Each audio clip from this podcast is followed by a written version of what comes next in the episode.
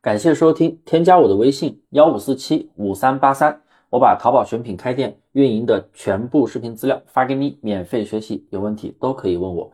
大家都知道啊，大猫老师是做淘宝一件代发陪跑的，很多零基础的同学呢，也都是慢慢的啊，在我的带领下把店铺慢慢做起来。那今天给大家讲的一个问问题呢，就是新手做淘宝为什么不建议从多类目起步呢？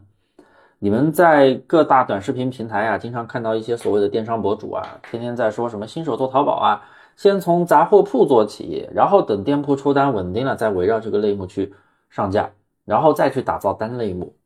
哎，听着逻辑好像没问题，但真的这些人压根就不会做淘宝。只要做过电商的小伙伴啊，肯定都知道。杂货铺的话，你的主营类目占比永远都是最低的，那这样根本不符合淘宝的运营规则，不符合逻辑，那你店铺的流量后期根本就不会精准，那起店都是个问题，你还后期去转单类目，那不扯淡吗？那我来给大家详细讲解一下为什么一开始啊不要做成杂货铺。首先第一啊，很多新手朋友可能会觉得，哎，我把店做成杂货铺啊，嗯，我宝贝。种类特别的多，选品的库特别丰富，想上啥就上啥。哎，你觉得自己店里啥都有，是不是？感觉好像消费者买的机会就更大了。那你这样想的话，真的就是你做淘宝都没有入门。如果说你所找的某个老师这么跟你说的，赶紧把他拉黑，他就是个新手小白啊，然后招摇撞骗。为什么呢？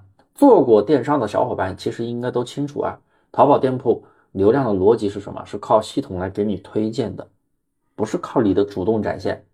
我们如果能主动展现，那做淘宝也太简单了，那我就疯狂上货就行了，是不是？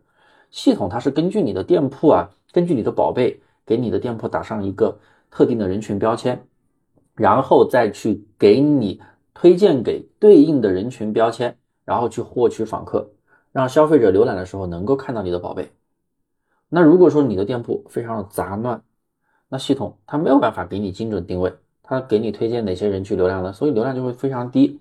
你们平时自己在淘宝上买衣服，是不是经常看到首页会给你经常推荐一些你平时喜欢的店铺？然后你点进去看它的全部宝贝，你会发现都是差不多一个风格、差不多一个价格的。那如果说杂货铺好的话，那些大的店铺为什么都要做成统一的风格呢？是不是？所以说啊，我们去向优秀的店铺学习，那些做的优秀的店、做的大的店，你看人家有没有做的特别杂乱？是不是都没有？几乎都是很统一的单类目，而且风格统一，价位也差不多统一，是不是？所以啊，人家优秀店都是这么做的，你还跟他反着做，那你能做好吗？所以这也是为什么你上那么多的宝贝，你上几千个宝贝都没人看，对不对？你还要去做全店动销，还要开全店直通车才能慢慢有流量，然后后期又难以突破，是不是？这就是一个很大的问题。第二。如果你觉得杂货不好，那为什么后面还要往单类目发展呢？这不就是一个，是吧？你觉得这个好，你又去往多类目发展，这不矛盾吗？是不是？为什么不一直做多类目呢？本身就很矛盾。我们要知道啊，店铺指标叫主营商品占比，主营的在线商品占比，那就是你店铺正在卖的商品类目占比。如果说你是多类目，对不起，这个指标永远都超级低的。那如果你是单类目，这个指标就永远保持百分之百，店铺稳定性才好啊，是不是？那所以一开始就从多类目起步的话，直接这个指标永远不可能达到最高，而且老是最低的。第三，报活动的时候你就知道你做成杂货铺有多难了，因为不同的类目的满减不一样。然后报名商品的时候，你必须确定一个类目。那么你想报 A 商品的时候，结果发现你主营店铺的那个类目是 B 商品的类目，那对不起，那你 A 商品就报不了活动了。所以说啊，这也是影响店铺的。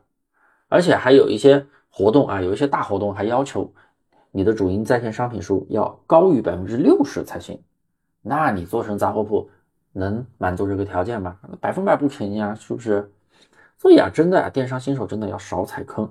那今天这节课呢，就是把这个超级大的坑我都给你讲了，你就不要往里边跳了啊！一定要尊重市场的规则，尊重底层逻辑，打好基础，我们的店才可以赚到钱，做得更来更好。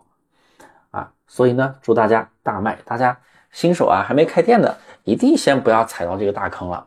还有什么不懂的，都可以添加我的微信幺五四七五三八三，我把淘宝选品开店运营的全部视频资料发给你，免费的学习啊。有问题啊，都可以来问我。